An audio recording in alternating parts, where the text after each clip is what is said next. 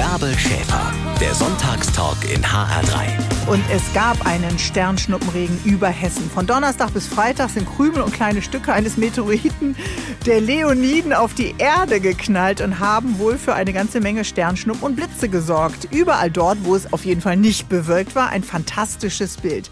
Mein Gast heute im HR3 Sonntagstalk ist schon als Kind begeisterte Weltraumguckerin, heute Astrophysikerin, angehende Astronautin und mein Gast. Guten Morgen, Susanne Randall.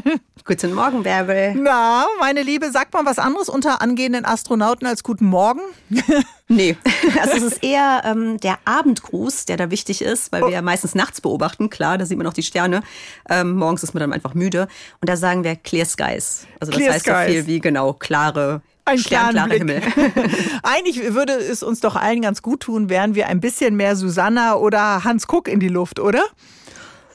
Das weiß ich nicht. Also ich glaube, es gibt, es gibt genug Platz für alle auf diesem Planeten und es ist auch wichtig, dass wir alle anders sind. Also ich glaube, wenn alle nur in den Himmel gucken würden, dann hätten wir auch noch ganz andere Probleme, die wir nicht bewältigen würden auf der Erde. Deswegen Ja. ist es schon gut so, wie es ist. Genau. Wir sind heute zusammen, weil wir ein bisschen durch das Weltall auf den Wellen des Lichts reiten wollen. Du bringst die Kenntnisse mit und ich die Fragen.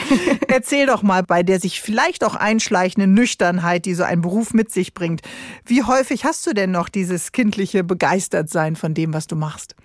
Also relativ häufig tatsächlich. Ähm, Also vor allen Dingen, wenn ich eben mit der Öffentlichkeit spreche. Also wenn ich wirklich versuche, diese sehr komplexen Sachverhalte runterzubrechen und das dann den Leuten erzähle und dieses Strahlen in ihren Augen sehe, dass sie sagen, wow, krass, das wusste ich gar nicht. Äh, Ich habe jetzt was ganz Neues verstanden. Das bringt mir tatsächlich dann auch selber wieder diese Faszination zurück. Also klar, wenn ich jetzt vor meinem Computer sitze in der Arbeit in, in, als professionelle Astrophysikerin, äh, dann bin ich damit beschäftigt, irgendwie Sachen zu berechnen äh, und irgendwelche Störungen aus den Bildern raus, rauszurechnen. Da denke ich nicht ständig über Faszination Universum nach. Aber also gerade in der Öffentlichkeitsarbeit bekomme ich das sehr, sehr häufig. Aber wann haben wir denn dieses Leuchten in den Augen, was du ja gerade genannt hast? Und wann haben wir das denn verloren? Oder warum ist die Begeisterung nicht auch so entflammt bei uns wie bei dir? Das weiß ich nicht. Also ich glaube, es ist einfach so eine kindliche Begeisterung bei mir, die einfach geblieben ist. Also wenn man Kinder fragt, die sind ja alle fast begeistert irgendwie von, von Neuem, von Aufregendem, von, vom Weltraum, von Aliens, von AstronautInnen. Ähm, also die sind ja eigentlich alle, wenn ich frage, wer will denn Astronaut, Astronautin werden, dann sagen meistens die Hälfte der Kinder, ja, auf jeden Fall. Weil klar, die denken noch nicht so drüber nach, die denken nicht, ah, ich habe Angst oder kann ich das. Die machen einfach und sagen, ja, klar, will- klar will ich das, auf jeden Fall. Und wenn wir dann älter werden, dann kommt so ein bisschen diese Nüchternheit und die Rationalität auch mit hinein. Und dann sagen wir, ah, okay, ist das wirklich was für mich? Und mm, kann ich das überhaupt? Will ich das überhaupt? Ja, da und werden wir so zweifeln und so selbstkritisch und ziehen uns eigentlich doch selbst die Handbremse an, um das zu entdecken, was äh, ja so unendlich ist. Ja, es ist eigentlich schade. Ich meine, es ist natürlich auch notwendig. Ähm, Also es kann ja eben nicht äh, jeder irgendwie, ich wollte früher Piratin werden zum Beispiel. Das ähm, habe ich dann irgendwann abgelegt, diesen Wunsch, weil ich gedacht habe, okay, es ist nicht sehr nett und auch nicht sehr realistisch. So viel äh, ja, Jobangebote als Piratin gibt's jetzt in Deutschland auch nicht. ähm, also klar gehört das dazu, dass man dann auch nüchterner wird äh, und die Sachen vielleicht auch ja, logisch betrachtet. Aber ich finde es immer schön, wenn man sich ja, diese kindliche Faszination für das Unbekannte doch noch erhalten kann. Und das merke ich immer wieder, wenn ich zum Beispiel Vorträge halte, dass die Leute, selbst die Erwachsenen, selbst abgebrühte Manager, dass die das dann ein bisschen zurückbekommen, weil ich entführe die dann in eine ganz andere Welt, eben in die Welt unseres Kosmos. Und das ist außerhalb dieses Alltäglichen, dieser unserer Probleme, von all dem, was wir kennen. Und da merke ich schon am Ende, dass dann, ja, selbst, wie gesagt, die abgebrühten Manager dann sagen, ach, ach, wie schön, das war jetzt einfach eine Stunde, wo ich einfach mal mich in eine fremde Welt geträumt habe und meine Alltagssorgen einfach verschwunden waren. Und das ist dann für mich auch das schönste Feedback. Okay, ich merke schon, da nimmst du uns heute auch ein bisschen an die Hand und führst uns in eine andere Welt, obwohl so weit weg ist sie ja gar nicht. Ich meine, wir haben sie immer sichtbar, wir haben sie vor Augen. Natürlich äh, hast du noch deine professionellen Teleskope, in die du dann äh, tatsächlich schaust, aber äh, es hat ja auch etwas mit unserem Alltag zu tun, oder? Genau, also ähm, in meinem Buch in Wellenreiten um Weltall, da geht's eben um Strahlung. Und ähm, Strahlung hört sich für viele vielleicht erstmal so negativ an, so Kernreaktorunglück oder sowas. Aber Strahlung, das sind einfach Lichtwellen und die umgeben uns immer und überall. Und ähm, eine Art von Strahlung kennen wir definitiv alle, das ist nämlich das sichtbare Licht. Also wenn ich jetzt etwas sehe, dann sind das auch diese Lichtwellen, die eben mein Auge und dann meine Netzhaut erreichen und in Impulse für mein Gehirn umgewandelt werden. Aber es ist so, dass es da noch ganz viele Arten von Strahlung gibt, die wir mit unseren eigenen Augen gar nicht sehen können. Also da gibt es zum Beispiel die Radiostrahlung oder Radiowellen, die kennen wir alle. Ich glaube, es hat jeder schon mal ein Radio, Radio gehört. Also wir vom Radio natürlich genau. schon. Also Radiowellen das sind die Wellen, auf denen sein. ich jeden Sonntagmorgen in Studio surfe, Susanna. Genau, genau, eben. Du, du, du bist tatsächlich Wellenreiterin ja, ähm, auf genau. den Radiowellen. Welcome to the club. Also lass uns beide in den Neoprenanzug schmeißen, damit wir schön Wellen reiten, denn die unterschiedlichen Wellen wollen wir jetzt von dir kennenlernen. Schön, dass du unser Gast bist heute im HR3 Sonntagstalk. Susanna Randall braucht keinen Neoprenanzug, wie ich eben gesagt habe, um auf den Wellen des Lichts zu reiten. Sie ist aber fasziniert vom Weltall und hat als Astrophysikerin und angehende Astronautin beruflich ganz schön viel damit zu tun. Wir haben es gerade gesagt, also alle Gegenstände, die wir sehen, das Licht, was täglich in unsere Räume, in unsere Umgebung bricht, das kennen wir, Susanna. Mhm. Aber es gibt eben auch Radiowellen, mir natürlich bekannt und allen Kollegen und Kolleginnen. Aber äh, du, wir wollen ja heute ein bisschen bisschen Lust machen auf dein berufliches äh, Umfeld. Wir wollen mit dir eine Reise durchs Universum auf den Spuren des Lichts machen. Äh, was es denn noch? Also genau, es gibt, ähm, und man kann die Wellen nach Energie anordnen oder nach Wellenlänge. Mhm. Ähm, also man kann sich vorstellen, je länger die Wellen sind, desto lascher sind sie, desto weniger Energie haben sie. Und ähm, ja, da muss ich hier leider eröffnen, dass die Radiowellen ganz schön lasch sind im Vergleich. die haben sehr, sehr wenig Energie und sehr lange Wellenlängen. Also da sprechen wir von ja, um so einen Meter, das kann man sich ganz gut vorstellen. Aha. Und ähm, dann es aber diese anderen Arten von Wellen. Und ich vergleiche das gerne mit den Farben eines Regenbogens. Also ein Regenbogen, denke ich, kennen wir alle. Mhm. Der fängt bei Rot an, dann geht es Orange, Gelb, äh, Grün, Grün, Blau, mhm. Indigo bis zu Violett weiter. Und bei einem Regenbogen ist es so, dass eben die Wassertröpfchen in der Luft das sichtbare Licht ähm, ja, auffächern sozusagen, nach Energie geordnet. Und die roten Lichtwellen haben am wenigsten Energie und die violetten dementsprechend die meiste Energie. Und wir sehen das eben so als wunderschönes Himmelsspektakel. Und bei der Strahlung, bei den Lichtwellen ist es ganz genauso. Und da in dieser Analogie wären dann die Radiowellen eben die ja, laschen, nicht so energetischen roten Wellen. Es trifft mich ein bisschen, wenn ich das sagen muss. Ich versuche mitzulachen, aber natürlich weine ich innerlich, dass wir keine Spannung haben. Das tut mir leid, aber auf der anderen Seite, ja. das sind auch die Wellen, mit denen wir eventuell Aliens kontaktieren könnten. Oh, okay. Das also dann wieder äh, bin ich natürlich gespannt auf meinen nächsten Gast, den du mir dann hoffentlich als Erste dann auch vorstellen willst. Das heißt, es gibt gibt im äh, Weltall auch so eine Art Regenbogen? Genau, also das, ähm, das sind dann natürlich hauptsächlich unsichtbare Lichtwellen, wie ich schon gesagt habe. Also das fängt dann bei Rot, das wären dann die Radiowellen, fängt das an. Dann kommen die Mikrowellen, die haben ein bisschen mehr Energie. Auf der Erde kennen wir die zum Beispiel vom, vom Handynetz, ähm, 3G, 4G, 5G, was es inzwischen alles gibt. Ähm, das läuft über Mikrowellen.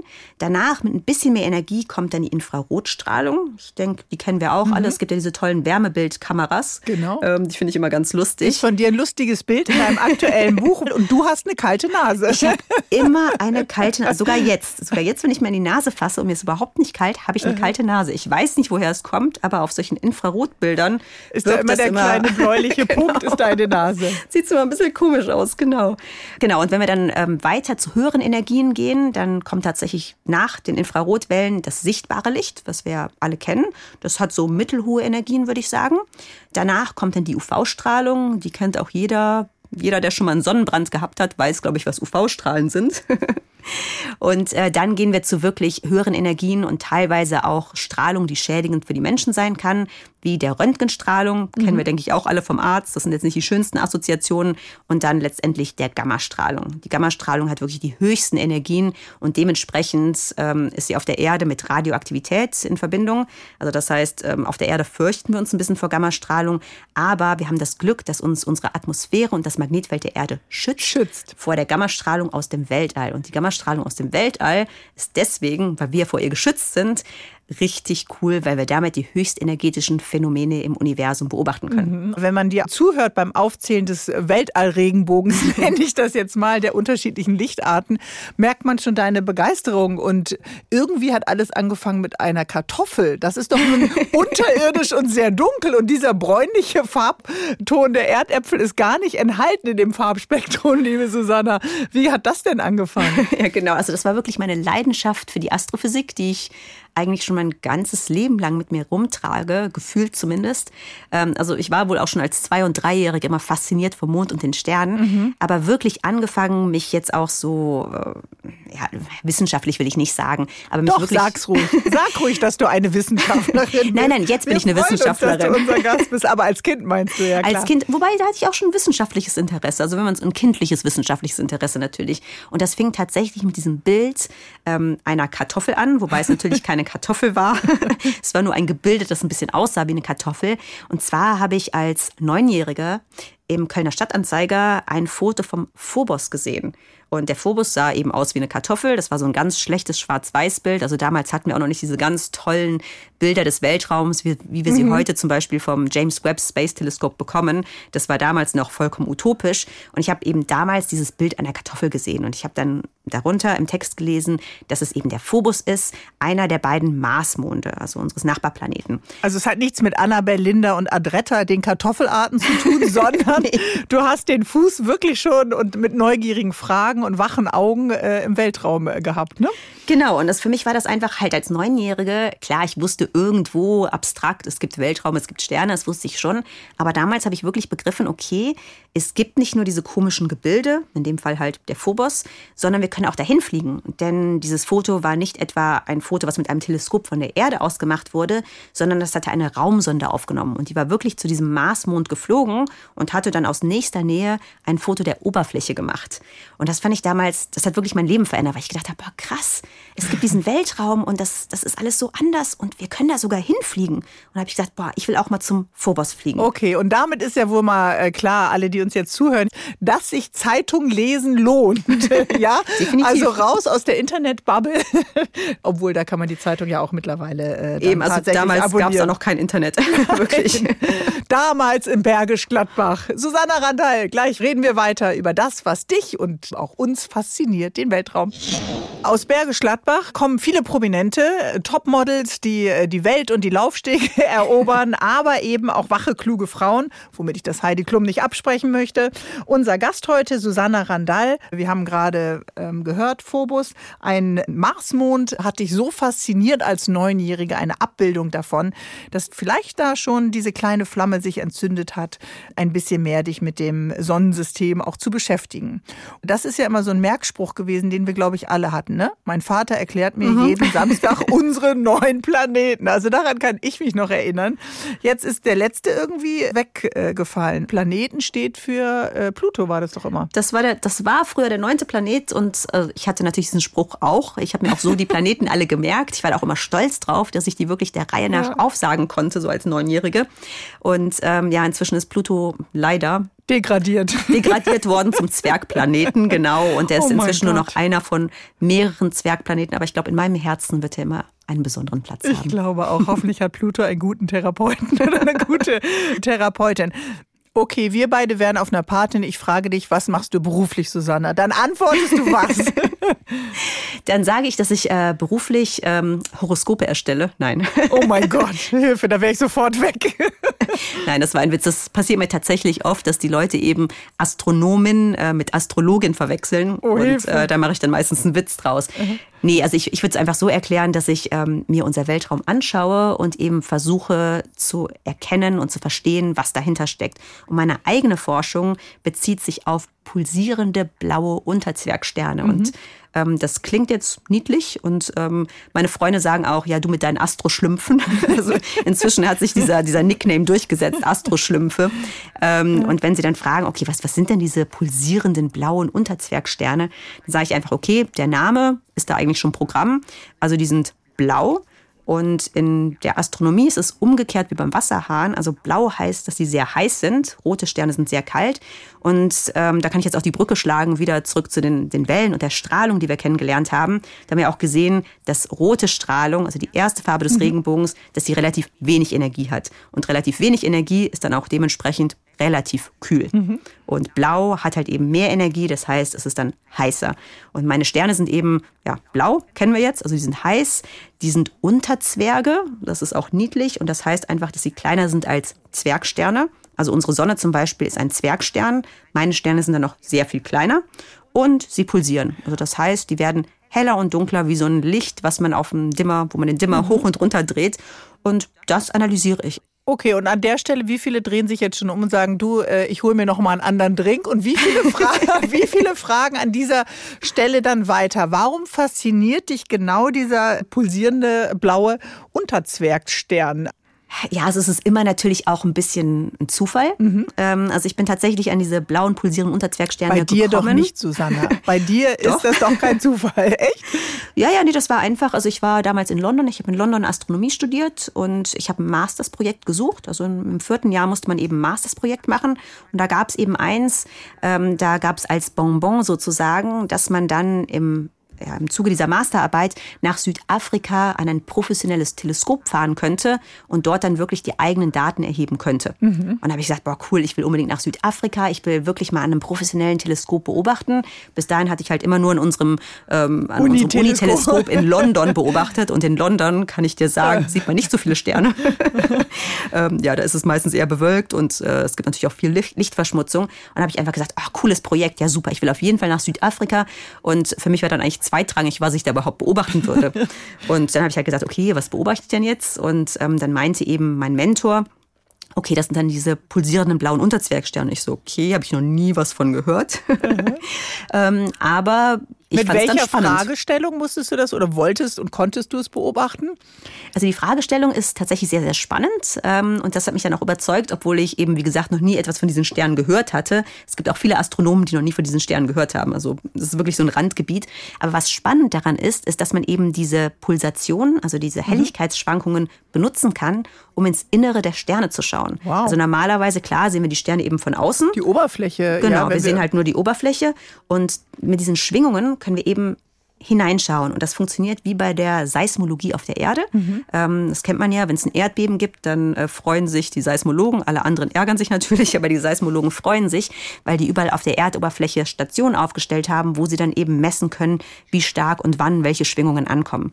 Und genauso kann man sich das eben bei meinen Sternen vorstellen. Wir schauen uns eben diese Schwingungen von außen an, sozusagen, diese Helligkeitsschwankungen und können dann daraus ableiten, wie es im Inneren aussieht. Genau. Und warum der so schwingt, äh, dein blauer blauer Schlumpfstern. Das hat vielleicht auch Ursachen. Können wir vielleicht heute noch klären im HR3 Sonntagstalk. Susanne Randall, freue mich mit dir zu sprechen. Gleich geht's weiter. Wir reisen ins Weltall mit der Astrophysikerin Susanna Randall. Und das Fragen stellen, liebe Susanna, das Neugierigsein, das gehört doch eigentlich immer zu deinem Beruf dazu, oder? Ja, also ich glaube, das gehört bei jedem wissenschaftlichen Beruf dazu, ähm, dass man einfach immer dieses das Wissen, das wir als, als Menschheit sozusagen uns erworben haben, dass man das immer noch ein Stückchen weiterbringen will. Und klar, ähm, also man forscht in den meisten Forschungsbereichen heutzutage sehr, sehr spitz. Also das heißt, ich bin sehr, sehr konzentriert, in meinem mhm. Fall jetzt eben auf diese pulsierenden blauen Unterzwergsterne. Das ist ein ganz, ganz, ganz, ganz kleiner Bereich der Astrophysik. Aber eben in diesem kleinen Bereich können wir einen Unterschied machen und können wir einen Schritt weiterkommen in unserem Verständnis. Also das heißt, man sucht sich einen Bereich aus und bleibt dann auch in diesem Bereich. Oder könntest du plötzlich sagen, hey, ich möchte auf einmal Signale in die Milchstraße schicken, dauert dann zwar 25.900 Jahre vielleicht, bis die ankommen, aber äh, wäre das äh, ein Problem? Also es kommt wirklich drauf an, ähm, wie man angestellt ist. Also ich, ich habe das Glück, dass ich meine wissenschaftliche Arbeit sehr frei gestalten kann. Das heißt, ich könnte theoretisch an allem forschen, was mich interessiert. Mhm. Aber praktisch ist es natürlich so, dass da eine gewisse Einarbeitungszeit nötig ist. Also wenn ich jetzt äh, plötzlich an Galaxien forschen wollte zum Beispiel, dann könnte ich das, aber dann würde ich mich wahrscheinlich ein, zwei Jahre nur damit beschäftigen, irgendwie aufzuholen, was alles in dem Gebiet passiert ist. Also ich würde jetzt wahrscheinlich schon eher bei Sternen bleiben. Nicht unbedingt nur bei den pulsierenden Sternen. Ich habe auch schon an anderen Sternen mhm. gearbeitet. Die kleinen Zwergsternchen hören das ja nicht. Aber hast du vielleicht noch einen anderen Lieblingsstern? Nein, also die blauen Zwergsternchen werden immer meine Lieblingssterne oh. sein. Aber inzwischen oh. untersuche ich eben auch andere Sterne. Und da kommen wir jetzt auch wieder zum Buch zurück, weil meine pulsierenden blauen Unterzwergsterne, die ähm, leuchten eben vornehmlich im UV-Bereich. Ich habe ja gesagt, mhm. die sind sehr, sehr heiß, sehr, sehr blau. Das heißt, wir beobachten die Strahlung mit UV-Teleskopen oder auch im sichtbaren Licht. Und ich habe vor ja, ungefähr zehn Jahren jetzt angefangen, für ALMA zu arbeiten. Und mhm. ALMA ist ein riesiges Teleskop, das steht in Chile. Eigentlich sind es ja nicht nur eins, sondern es sind doch ganz, ganz viele, ne? Genau, es sind 66 Antennen. 66 richtig Antennen. Und von denen wird das Licht zusammengeschaltet. Mhm. Also dass man eben viele kleine Töpfe hat sozusagen und das Licht wird dann zusammengeschaltet, sodass man eben ein sehr viel besseres Signal oder ein sehr viel besseres Bild bekommt. Und warum steht das in Chile und nicht bei uns auf dem Feldberg hier in Hessen? Hast du mal rausgeschaut? äh, ja. Genau, also wir haben jetzt heute in München zumindest. Es ist November. Genau, wir es haben Hochnebel, grau. wir haben Wolken, es ist ja. grau. Und klar, wenn man so ein teures Teleskop baut, ähm, dann baut man das natürlich irgendwo, wo es ja die meiste Zeit einfach sehr schön ist, die Sonne scheint. Und im Fall von Alma steht das Teleskop auch auf 5200 Metern. Äh, das wäre jetzt in Deutschland gar nicht möglich. Und der Vorteil da ist natürlich, dass man einen Großteil der Atmosphäre schon unter sich hat und eben so einen klareren Blick in den Himmel bekommt. Genau, und du hast es ja vorhin erwähnt, Lichtverschmutzung. Es gibt ja unglaublich viel, was auch diesen Blick auf die Sterne oder eben auch auf die Galaxien, darauf, wo die Kollegen vielleicht schauen, dann auch versperren kann, verschmutzen kann. Ist das so? Genau, und also vor allen Dingen im, im Mikrowellenbereich, in dem Alma beobachtet, ist es noch mal schlimmer, weil da der Wasserdampf in der Atmosphäre sehr stark stört. Und deswegen muss eben dieses Mikrowellen oder wir sagen auch Millimeter, Submillimeter Teleskop eben so hoch oben an einem sehr, sehr trockenen Ort Ort stehen. Und um jetzt mal auf meine Sterne wieder zurückzukommen, ähm, bei den pulsierenden blauen Unterzwergsternen war es ja so, dass die im UV-Bereich strahlen. Wir sehen dann wirklich nur die Sterne. Mhm. Und was ich jetzt mit Alma angefangen habe zu machen, ist, dass ich andere alte Sterne beobachte, die schon ihre Staub- und Gashülle abgeworfen haben sozusagen. Und was man mich mit Alma sehen kann, also im Mikrowellenbereich mit dieser lascheren Strahlung. Was dann bleibt? Genau, das ist nicht der Stern selber, sondern dieses Gas und den Staub um den Stern herum, das sozusagen abgeworfen mhm. wurde. Und das macht mir besonders viel Spaß, weil man da auch richtig tolle Bilder mitmachen kann. Warum passiert das bei älteren Sternen? Also bei Sternen ist es so, was im Prinzip jetzt stark vereinfacht passiert, ist, dass die Wasserstoff in Helium umwandeln. Mhm. Und das ist dann der Fusionsprozess, ähm, wodurch sie eben, ja, wir sagen umgangssprachlich brennen oder eben halt leuchten. Und irgendwann ist dann natürlich dieser Wasserstoff aufgebraucht. Ist einfach so, Richtig. man hat eine begrenzte Menge. Der ist dann irgendwann aufgebraucht, der hat sich dann in Helium verwandelt. Irgendwann entzündet sich dann auch das Helium, wenn es eben heiß genug wird im mhm. Inneren des Sterns. Aber irgendwann ist dann auch kein Helium mehr übrig. Und dann fängt der Stern sozusagen zu sagen, oh Gott, ich habe jetzt auch kein Helium mehr, ich habe nichts mehr, was ich brennen kann. oh und er bekommt dann eben diese Todeszuckungen, so kann man das mhm. auch umschreiben. Und im Zuge dieser Todeszuckungen stößt er halt wie so ein Vulkan die ganze, er ist jetzt nicht Asche, aber Staub mhm. und Gas, also die, diese ganzen Abfallprodukte sozusagen aus ein letzter Versuch, um dann doch noch äh, sich auch länger ans Leben zu klammern. ich merke schon. Es funktioniert auch. Es gibt auch Sterne, die können wiedergeboren werden. Ja, tatsächlich. Aha. Und die kriegen dann noch mal ein paar Milliarden Jahre. Also ich merke das schon. Ja, ja, genau. Es gibt auch Dating und so weiter. Also äh, ich merke schon, wie du uns Lust machst äh, auf das, was dich interessiert. Aber es gibt eben tatsächlich eine Geburt bei Sternen und äh, es gibt eben, wie du auch sagst, die letzten Zuckungen und das bittere Ende. Ich bin froh, dass du unsere äh, Universumsführerin bist hier durch eine für mich unbekannte Galaxie. Susanna Randall. Wellenreiten im Weltall. Nach dem Motto vermittelt Susanna Randall uns Wissen über Weltraum, Planeten, Sterne, Galaxien. Ganz smooth und easy, irgendwie auch so ein bisschen alltagstauglich, hat gar nichts von diesem öden Physikunterricht, den früher viele von uns äh, ja noch hatten. Warum klappt das, liebe Susanna, so oft nicht mit der Faszination im Schulunterricht? Ja, gut, da muss man vielleicht äh, an dem Bildungssystem ein bisschen schrauben. Ähm, also ich, ich kann mir tatsächlich, also ich sympathisiere auch mit vielen Lehrern und Lehrerinnen, Wir weil wenn man auch, da tagtäglich ja. vor der Klasse steht und immer wieder sich motivieren muss äh, und auch die Kinder mitnehmen muss, äh, glaube ich, kann das auch ganz schön schlauchen. Ja. Aber natürlich ist es wichtig, dass man für sein Thema brennt, ähm, weil ich denke, wenn man selber mit einem Thema nichts anfangen kann, dann ist es auch schwer, das zu vermitteln. Ja, genau, dass dieser Funken eben überspringt, der dich ja auch so begeistert. Seit Mitte des Jahres 2020 gehörst du ja zum äh, wissenschaftlichen oder naturwissenschaftlichen Themen sind es ja manchmal auch ähm, von Terra X, Lesch und Co. Äh, vom ZDF und bist eben auch in dieser Kommunikation. Das ist ja ein sehr erfolgreiches Format, äh, gibt es auch als YouTube-Kanal natürlich äh, und da kann man das ja auch immer wieder nochmal trainieren.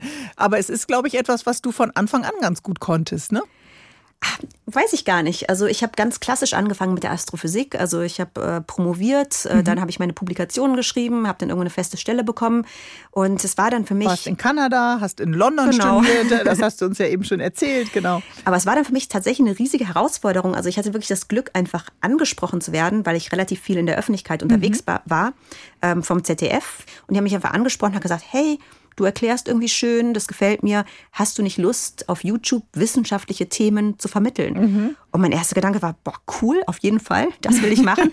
aber der zweite Gedanke war dann, oh Gott, aber wie, wie mache ich das überhaupt? Also ich war es halt gewöhnt, ähm, wissenschaftlich irgendwie akkurate, anspruchsvolle, aber oft staubtrockene Paper zu schreiben, also wissenschaftliche mhm. Publikationen. Und das hat jetzt mit der Wissenschaftsvermittlung gar nichts zu tun. Ist man raus aus dem einen Bereich, wenn man den neuen Bereich dann betritt? Nee, nicht, nicht unbedingt. Ähm, aber ich würde schon sagen, dass sich mein Fokus jetzt in den letzten zwei Jahren ein bisschen verschoben hat, ähm, von der Wissenschaft eben hin zur Wissenschaftskommunikation. Mhm. Und was mir da eben gefällt, ist, dass ich habe ja vorhin erzählt, dass wir in einem ganz engen Bereich forschen in der Wissenschaft. Und da war es halt oft so, dass ich ein Paper geschrieben habe und das hat vielleicht 30 Menschen auf der ganzen Welt überhaupt interessiert, weil einfach der Forschungsbereich so klein ist. Ja, klar. Und jetzt habe ich eben das Nach Glück, der Sendung wird sich das natürlich sofort ja, ändern. Klar, da werden das alle ist ja wohl äh, klar, deine die blauen Paper über blaue Unterzwergsterne lesen, ganz klar.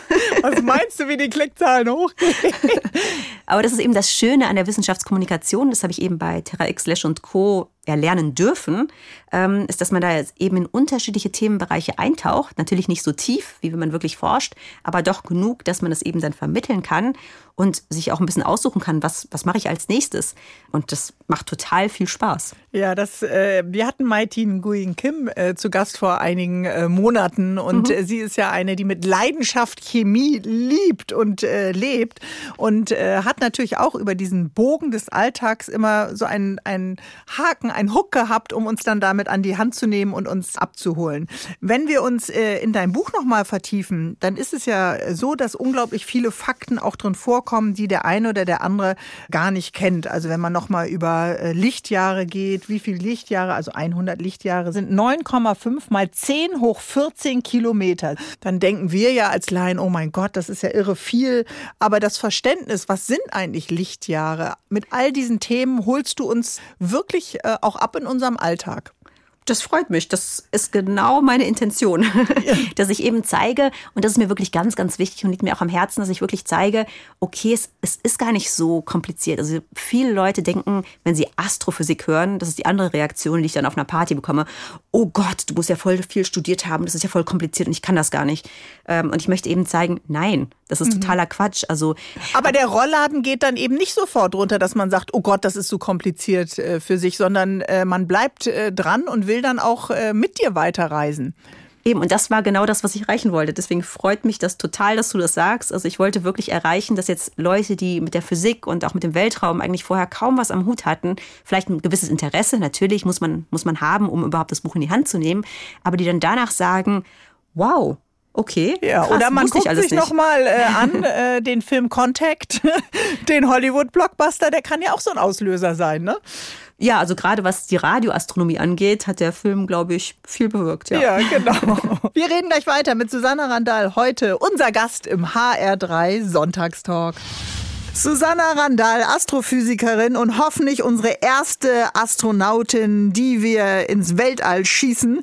Sie ist heute mein Gast hier im HR3 Sonntagstalk. Susanna, den Mond können wir sehen, die Sonne auch und von unserer Erde haben wir natürlich auch alle ein Bild vor Augen. Die Sterne sind hübsche Punkte am Nachthimmel, aber dann hört es für die meisten von uns schon mit der Vorstellungskraft rund um das Weltall auf. Der Hollywood-Blockbuster Contact war Ende der 90er ein richtig großer Erfolg Erfolg äh, in den Kinos und Astrophysik musste sich danach nicht mehr nerdig im stillen Kämmerlein verstecken und dort bleiben. Stimmst du, Susanna?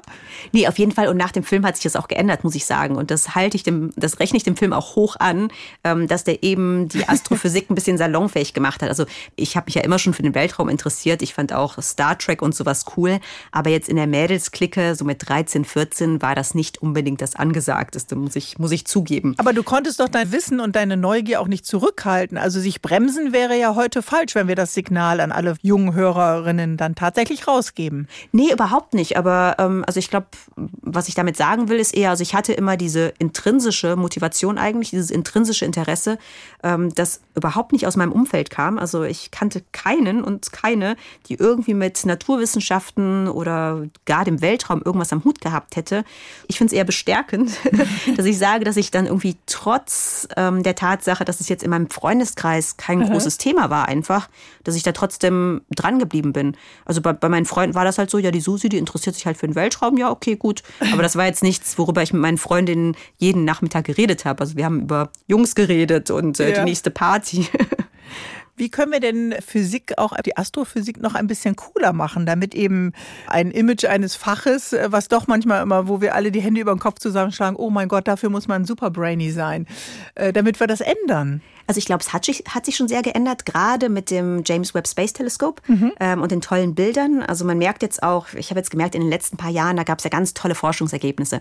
Da gab es das erste Bild von einem schwarzen Loch, dann gab es das Bild vom schwarzen Loch im Zentrum unserer Galaxie, dann gab es eben die James Webb Space Telescope Bilder und die haben dann auch in der breiten Öffentlichkeit eine große Resonanz gefunden. Mhm. Hat ähm, dich das überrascht? Nee, nicht wirklich. Mhm. Ähm, nicht wirklich, weil wie gesagt, ähm, die Astrophysik ist immer schon was, wo die Leute, was die Leute irgendwie doch cool finden. Klar, die sagen schon, ah, es klingt irgendwie kompliziert, aber irgendwie total spannend.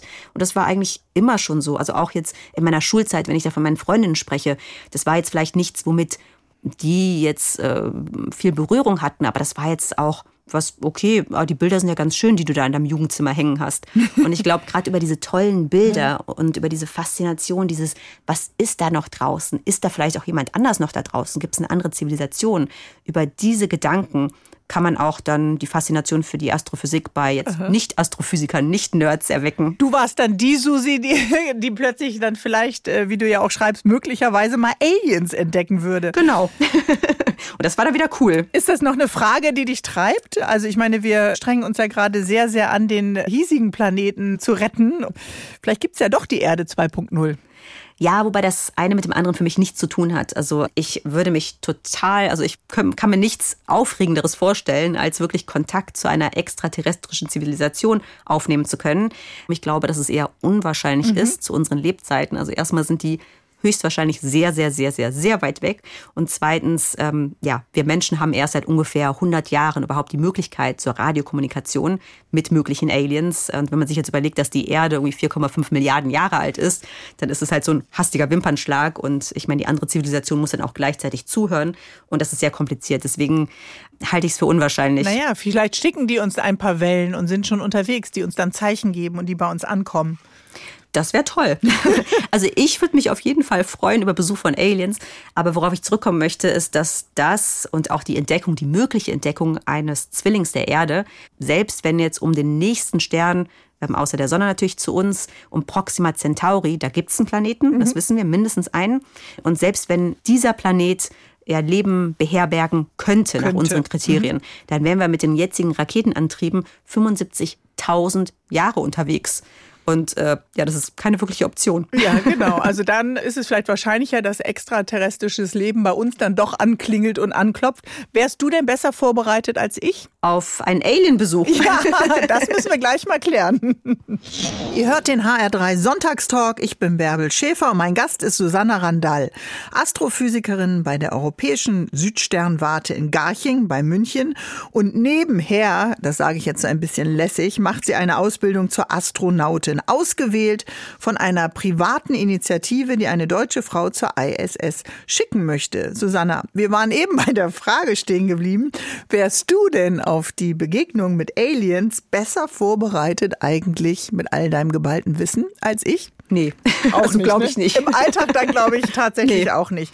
Jetzt bist du beruflich engagiert als Astrophysikerin und ich sage es in Anführungsstrichen, nebenbei lässt du dich noch ausbilden zur Astronautin. Wie wird aus diesem Nebenbei vielleicht tatsächlich ein Flug ins All? Ja gut, nebenbei, da muss ich immer meinen Arbeitgeber ja. erwähnen, ähm, die Europäische Südsternwarte ESO, bei der ich eben angestellt bin und die sind da wahnsinnig flexibel. Also so mal eben nebenbei am Wochenende und abends nicht, ne? geht es nicht. Also die sind da wirklich sehr flexibel, räumen mir da auch Zeit ein und das ist äh, ja der einzige Grund, warum es eben neben meiner hauptberuflichen Tätigkeit als Astrophysikerin eben geht, dass ich mich überhaupt noch zur Astronautin ausbilden lasse. Was gehört denn dazu? Ist ja nicht nur ein Workshop, den man zweimal am Wochenende bucht? nee, ist es so. Also Online-Seminar, einmal kurz und dann, dann war es das. Nein. Ab in den Anzug und. Nee, also es ist ein sehr umfangreiches Training. Ähm, was mir gefällt, ist, dass es extrem vielfältig ist. Also es reicht von, also wir haben tatsächlich auch in der Corona-Zeit, ähm, da mhm. war ja nichts anderes möglich, haben wir sehr viel online gemacht. Ähm, und da war es dann ganz praktisch, dass zum Astronautentraining eben auch sehr viel Theorie gehört. Also wir müssen Sachen lernen, wie, wie funktionieren die elektrischen Systeme auf der internationalen Raumstation oder wie kommt man mhm. überhaupt in den Orbit, welche Raketentypen gibt es und so weiter. Und das konnte man für uns dann zum Glück sehr gut auch über, über Videoschalten machen. Mit welchem wirst du denn fliegen, wenn du fliegst? Ähm, also die Idee ist, ähm, mit SpaceX zu fliegen, mhm. Ähm, also mit dem Unternehmen von, von Elon Musk, also mit, mit den Amerikanern. Ähm, also hast du deinen Twitter-Account noch? Uh. Kurz vorm Einsteigen checkt er vielleicht. Na, genau, äh, da, muss, da muss ich, muss ich mal schauen. nee, also vorher hätte auch die Möglichkeit bestanden, eben mit den Russen zu fliegen. Also man muss dazu wissen, dass es im Moment zwei Möglichkeiten gibt für Menschen zur internationalen Raumstation zu kommen. Das ist einmal mit der Soyuz, mit mhm. den Russen und dann eben mit der Crew Dragon, ähm, mit ähm, der Raumfähre von SpaceX eben. Im Zuge der Entwicklungen, sagen wir mal, ähm, es ist jetzt natürlich schwierig geworden, mit den Russen zu fliegen. Die sich ja auch ein bisschen zurückgezogen haben aus dem gemeinsamen Programm. Ja, also es ist noch nicht ganz klar, was da mhm. genau passieren wird. Ähm, also es gibt immer wieder Hiobsbotschaften. Die Russen möchten da kann man x-beliebiges Datum einsetzen, dann und dann aussteigen. Bis jetzt sieht es eigentlich so aus, als wenn die zumindest heute, als ob die Zusammenarbeit noch relativ gut klappt, zumindest was die mhm. Raumstation angeht. Und das ist keine Fantasie, sondern man kann davon ausgehen, dass für dich dieses Betreten der Rakete und das Fliegen ins All dann auch tatsächlich Wirklichkeit wird. Ich hoffe es. Wann? Ist da, ist da ein Zeitpunkt oder muss man da auch noch ein X einsetzen? Ah, da muss man jetzt noch ein X einsetzen. Also es ist so, dass wir als ursprüngliches Startdatum tatsächlich, ich glaube mal 2020 gesetzt mhm. hatten. Gut, ähm, das ist muss man, ja, man muss wissen, in der Raumfahrt verzögert sich immer alles. Also ich mhm. kenne kein einziges Raumfahrtprojekt, was irgendwie pünktlich abgehoben ist. ähm, also das hat man jetzt auch bei dem James Webb Space Telescope gesehen. Kein Handwerker-Bashing jetzt. nee, aber das James Webb Space Telescope zum Beispiel war um zehn Jahre verzögert, mhm. weil es einfach sehr, sehr, sehr komplex ist, äh, Sachen in den Weltraum zu schicken und weil man sich natürlich auch keine Fehler erlauben darf. Das ist ganz, ganz, ganz wichtig. Gerade wenn man Menschen in den Weltraum schickt, dürfen einfach keine Fehler passieren. Und, und wie macht man das dann? Also ich stelle mir das vor wie so ein äh, Hochleistungssportler, der permanent, Hochleistungssportlerin, die permanent bereit sein muss, den Weltraum tatsächlich zu erobern. Dann bist du immer in so einer Wartestellung. Also du musst weiter lernen, du musst dich weiter physisch sicherlich auch fit halten. Ja, also ganz so krass sind die sportlichen Anforderungen nicht, wie ein Leistungssportler zum Glück, ähm, weil ich habe ja auch noch ein paar Jobs nebenbei. Das wäre dann schwierig, schwierig in den Alltag zu integrieren. Also bei uns ist es eben so, dass wir jetzt die Basisausbildung fertiggestellt haben. Mhm. Dazu gehört neben der ganzen Theorie, die ich schon erwähnt habe, gehören auch sehr coole praktische Module, wie zum Beispiel Parabelflüge, wo man die Schwerelosigkeit erleben mhm. kann. Oder auch, wir waren in der Höhle, ähm, haben da fünf Tage unter Tage gelebt sozusagen und auch geforscht. Ähm, wir waren tauchen in so einem Raumanzug. Warum kann man die, die Höhlenumgebung vergleichen ähm, mit deinem Aufenthalt im All? Also die Umgebung ist natürlich nicht vergleichbar, ganz klar. Aber was eben vergleichbar ist, ist dieses Abgeschlossensein oder mhm. abgeschieden sein von der, von der Außenwelt ähm, in einem kleinen Team. Also wir waren zu sechst unten in der Höhle und wir konnten dann eben auch nicht kommunizieren. Also wir waren wirklich auf uns allein gestellt. Mhm. Und ähm, dann auch eben das körperlich kennenzulernen. Okay, es ist einfach körperlich ganz anders als mein normaler Tagesablauf. Also wir hatten da unten kein Licht. Klar, wir waren in der Höhle. Es war also dunkel, es war kalt, es war nass. Also es waren jetzt nicht so die Komfortbedingungen wie in einem Fünf-Sterne-Hotel. Wie hast du dich denn gefühlt? Hilfe, Mama. also ich fand es total spannend. Es hat ja. total viel Spaß gemacht, aber ich war danach so müde. Und ähm, das Schlimmste war immer dieses, also die Betten, das waren keine richtigen Betten natürlich, es waren irgendwelche Isomatten. Waren klamm Waren jetzt klamm, nicht so bequem. Das heißt, ich habe jetzt nicht besonders gut geschlafen. Mhm. Und normalerweise ist es ja so, selbst wenn man nicht gut geschlafen hat, wenn dann die Sonne scheint, denkt man sich, okay, wird schon gehen. Ähm, ich bin bereit, in den Tag zu starten. Aber da hat dann eben die Sonne gefehlt ja, unter der und Erde. Da, und du hast wahrscheinlich auch nicht diesen, oder nicht wahrscheinlich, in der Höhle hast du natürlich keinen Ausblick auf das schöne nee. äh, Weltall dann. Ähm, nützt dir dein Flugschein als äh, Pilotin oder deine Kenntnisse im Gleitschirmfliegen irgendetwas? Waren die ausschlaggebend, dass genau du ausgewählt wurdest?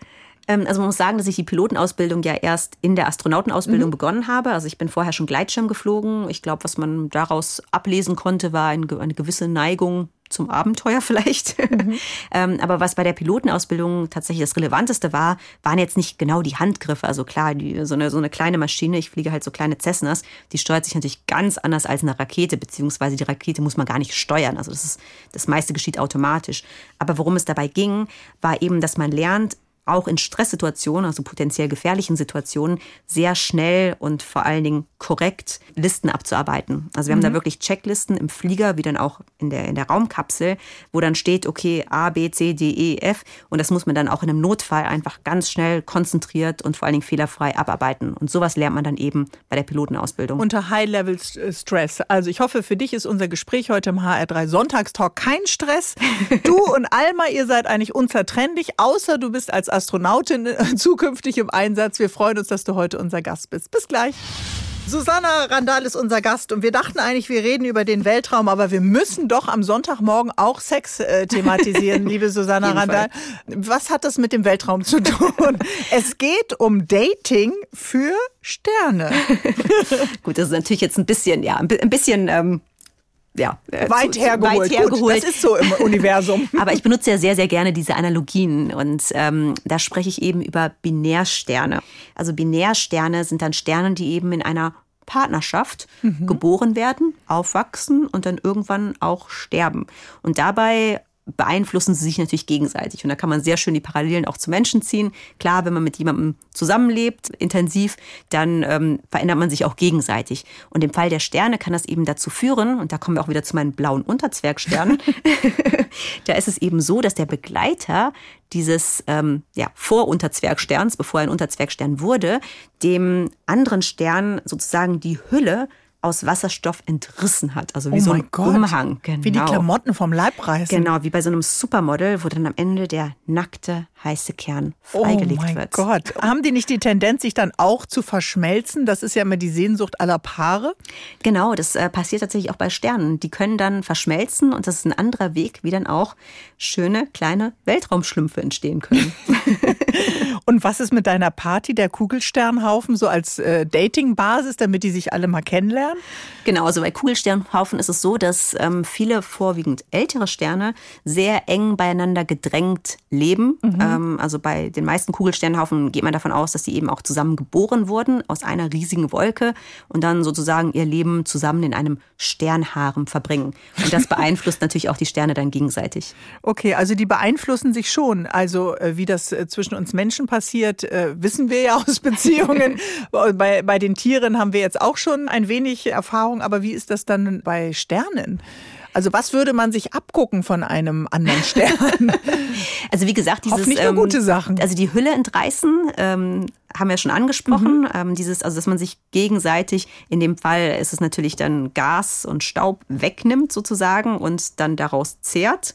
Was es natürlich auch gibt, sind zum Beispiel Röntgendoppelsterne. Die sind ganz, ganz spannend, weil einer der beiden ja, Sterne in Anführungszeichen ein Neutronenstern oder sogar ein schwarzes Loch ist. Also sozusagen ein Weltraumvampir, der dann seinem Begleiter wirklich alles entreißt und den nach und nach auffrisst sozusagen. Und wird er dann selber dadurch größer oder, oder hat er solche Kompetenzen dann äh, geschluckt und den anderen äh, entrissen, ähm, ja, damit nee, er selber was davon hat? Nee, der wird tatsächlich dadurch, also das schwarze Loch wird dann, also größer sagen wir dann nicht, sondern mhm. massereicher. Aber es wird mhm. dann ja, also hat dann mehr Macht sozusagen im Bereich der Gravitation. Am Ende geht es doch immer nur um Macht. genau. Was ist denn die Frage, die dich gerade in deinem Alltag beschäftigt? Heute ist Sonntag. Was ist das Thema, mit dem du dich morgen wieder beschäftigst? Genau, morgen. Also am Montag ähm, beschäftige ich mich wahrscheinlich wieder mit populärwissenschaftlichen Themen tatsächlich, weil ich jetzt gerade ganz viel im Bereich der Wissenschaftskommunikation mache. Und was ich da gerade total spannend finde, sind die Fermiblasen. Mhm. Und ähm, da hat man jetzt wahrscheinlich so noch nichts von gehört. Deswegen erkläre ich das mal ein bisschen. Die Fermiblasen, das sind Gammastrahlenblasen, also riesige Blasen ähm, von mehreren 10.000 Lichtjahren, die eben Gammastrahlen produzieren und im Gamma, also im die hochenergetischsten, genau, die Violetten, die da sehr stark strahlen. Und die werden eben vom schwarzen Loch im Zentrum unserer Galaxie, oder nee, werden nicht, wurden ausgestoßen. Mhm. Und wie genau das passiert ist ähm, und ob das wirklich mit dem schwarzen Loch was zu tun hat, das ist gerade eine mega spannende Forschungsfrage. Also die äh, Fermi-Blasen sind praktisch von ihrem Vermieter sozusagen rausgekickt worden. Und wohin gehen die jetzt? Äh, irren die umher? Sind die obdachlos oder kommen die zu uns? Genau, das ist jetzt ein bisschen schwerer zu umschreiben, aber die Galaxie kann man sich wie so eine Scheibe vorstellen, mhm. in deren Zentrum eben das schwarze Loch ist. Und senkrecht dazu wurden eben diese Blasen ausgestoßen. Also das heißt, man sieht diese Blasen, die eben jetzt ja in den, in den freien Weltraum weg von, von der Scheibe der Galaxie ausgestoßen werden. Du hast einen so spannenden Beruf und hast uns den heute versucht, ein bisschen näher zu bringen. Wir hätten natürlich noch über den Krebsnebel, den Carina-Nebel, B. Centauri und so weiter reden können, aber dafür bleibt diesmal keine Zeit. Wir werden dich alle mit klopfendem Herzen begleiten, wenn du mit der Rakete ins All gebeamt wirst. Wir werden dir nur Glück und Liebe schicken. Und ich bedanke mich, dass du heute unser Gast des Tages warst im HR3 Sonntagstalk. Dankeschön, liebe Susanne Randall. Dankeschön, Bärbel. Und Clear Skies. Ja, Clear Skies. Zu Hause in Hessen.